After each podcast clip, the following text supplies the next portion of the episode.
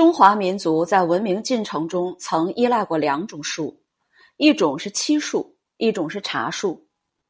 科技的进步使漆树在今天的生活中黯然失色，可茶树依然扮演着不可或缺的角色。唐朝有个湖北天门人叫陆羽，写过一本书叫《茶经》，被日本人奉为茶的圣经。开篇他写的动情：“茶者，南方之佳木也。”一尺、二尺，乃至数十尺，其巴山峡川有两人合抱者，伐而多之。伐而多之之句费解，伐为砍伐，多为拾多。古人采茶是爬上高大的茶树，砍下枝枝杈杈，再将其收拾起来，采摘上面的嫩叶。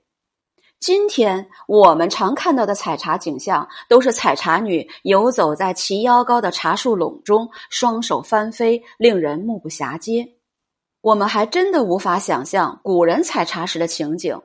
今人这种种菜一般的种茶，古人也无法想象吧？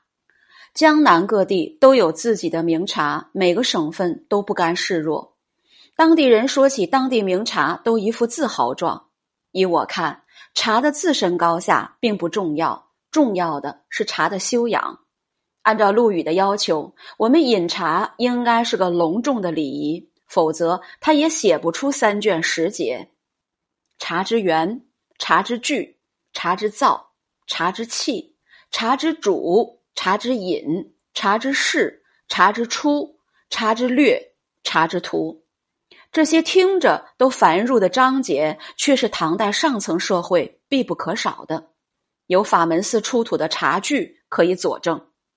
今天如果有机会去日本，亲身体会一下日本的茶道，才知古人饮茶庄重的心境。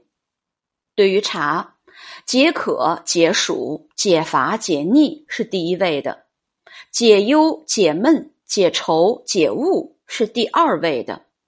但这第二比第一享受。